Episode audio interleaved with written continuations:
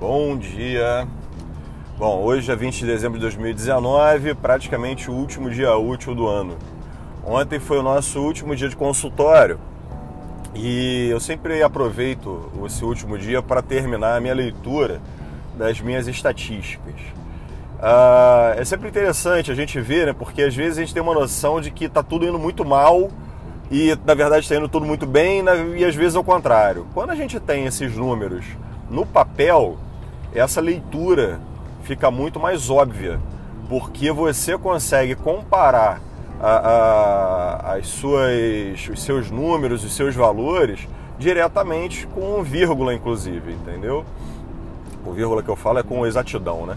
Então a, a, análise desses números por um consultório médico, que seja de uma pessoa só, é fundamental para traçar estratégia, para entender se as estratégias criadas naquele ano foram é, atingidas, é, se, o que, que tem para melhorar, o que, que a gente pode fazer. Então, essa teoria do, do, da melhoria constante, né, do construir, medir, aprender, é bastante interessante e serve muito para quem tem uma empresa pequena, para quem tem uma empresa com poucos funcionários, como é o meu caso, que basicamente eu tenho uma secretária. Ah, como funcionária direta, a gente só tem um, um funcionário. Então é bem legal. Ontem, inclusive, eu conversei com a minha secretária sobre os nossos planos para 2020. Na primeira semana de janeiro, a gente senta, conversa e alinha sobre as coisas que a gente quer fazer, estabelecendo metas, estabelecendo é, os compromissos, estabelecendo as comissões, inclusive, que eu acredito que criam um vínculo maior dos funcionários com a própria empresa, né?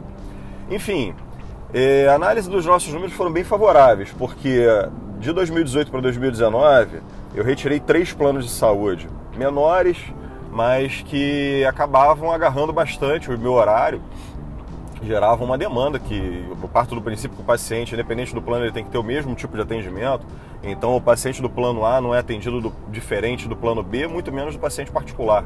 Nem o paciente cortesia, o paciente que eu atendo gratuitamente, pro bono, ele é atendido de forma diferente. Então, a gente acaba é, criando espaço para aquilo que está florescendo melhor é, florescer mais ainda. Então, foi o que aconteceu. Analisando os números, a gente vê uma queda do número absoluto de pacientes atendidos em 5%, em 4, alguma coisa, na verdade 4,2% para ser mais exato, se eu não me engano, e um aumento do ticket médio em 16% e um aumento do valor absoluto do faturamento em 14%. Ou seja, a estratégia traçada em 2018 para 2019 foi atingida. Poderia ter sido melhor. Meu, meu, meu corte era para 20, 25% de crescimento do faturamento.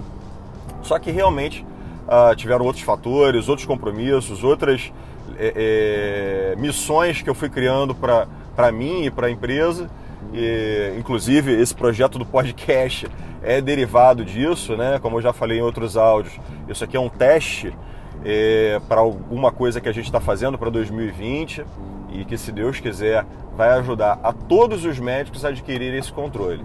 Como eu falo sempre, a gente não pode trabalhar 10 mil reais e receber 6 mil reais e dos outros 4 mil reais a gente correr atrás e só recuperar dois e os outros dois a gente considerar perdido.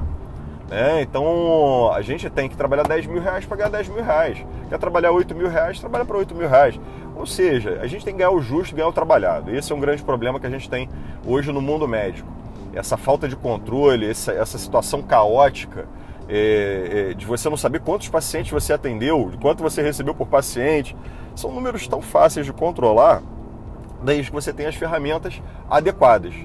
É, hoje os prontuários eletrônicos ajudam a gente. Hoje você tem o teu próprio computador, cria uma planilha de Excel e consegue fazer isso.